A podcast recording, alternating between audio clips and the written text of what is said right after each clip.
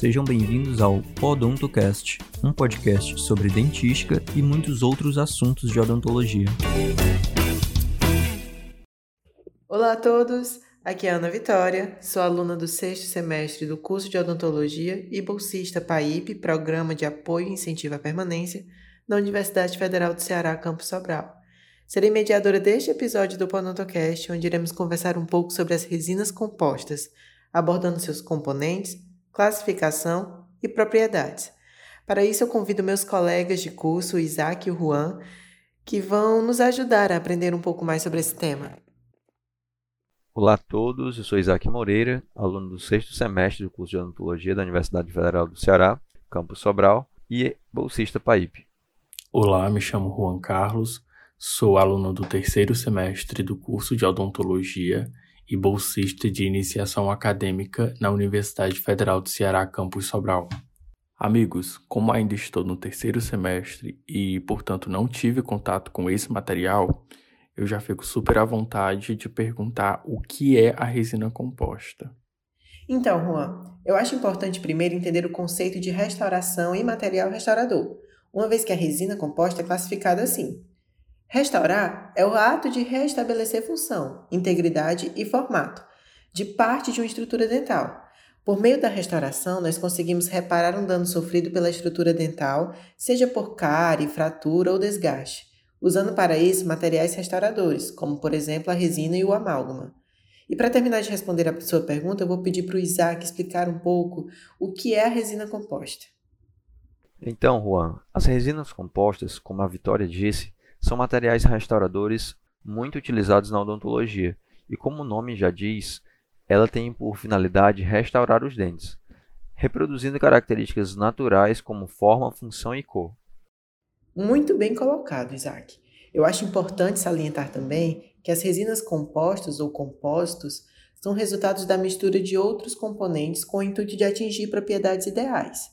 Os quatro principais componentes são a carga inorgânica, a matriz orgânica, o agente de união e o sistema iniciador-acelerador. Estou compreendendo muito bem, pessoal. Já que você falou sobre os principais componentes da resina composta, me surgiu uma pequena dúvida. Uh, pelo que cada um deles é responsável?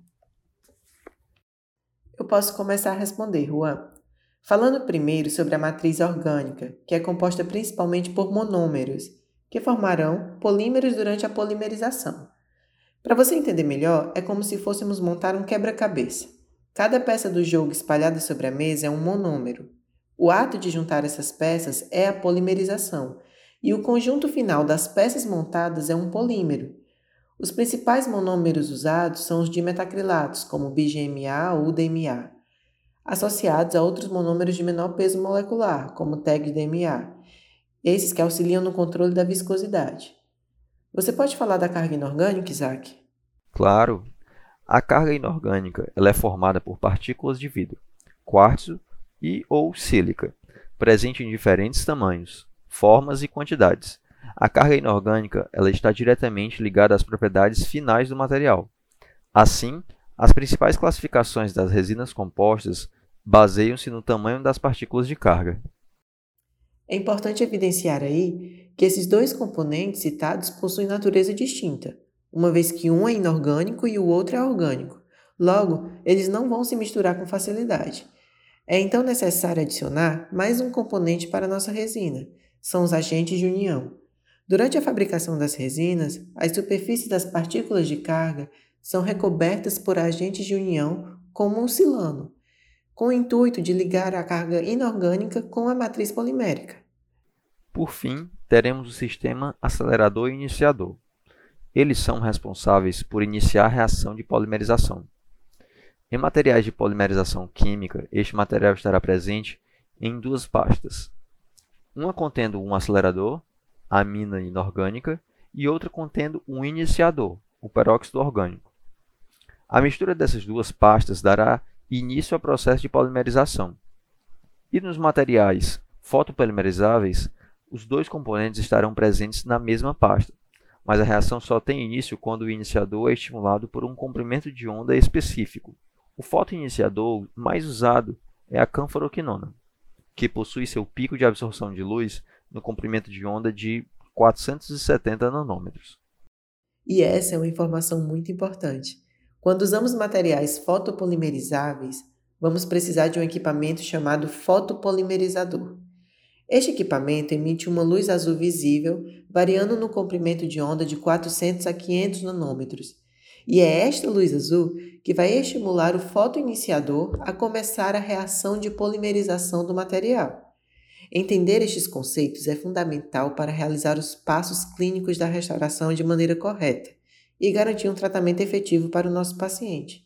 Está conseguindo compreender, Juan? Consegui compreender muito bem. É, Vitória, Isaac, ficou muito claro. E, inclusive, fiquei ainda mais curioso para ver o funcionamento da resina composta na prática clínica. Ainda vamos conversar um pouco mais sobre as resinas compostas nos próximos episódios. Vamos abordar a classificação desse material de acordo com algumas propriedades e como isso vai interferir na escolha da resina que vamos usar em certas situações clínicas. Esse episódio encerra por aqui, mas o assunto continua na próxima oportunidade. Agradeço aos meus colegas por aceitarem conversar um pouco sobre esse assunto tão importante na dentística e convido você a continuar atento às postagens e estar sempre por aqui estudando conosco. Até mais!